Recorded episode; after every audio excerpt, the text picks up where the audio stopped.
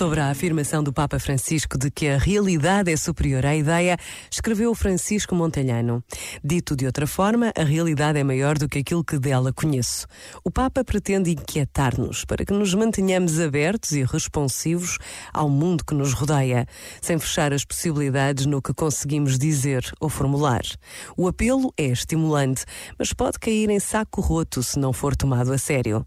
Fica apenas uma frase bem soante no ouvido que repetimos em vácuo. Precisamos de ir mais fundo nesta interpretação, até aos fundamentos da nossa atenção. Este momento está disponível em podcast no site e na app.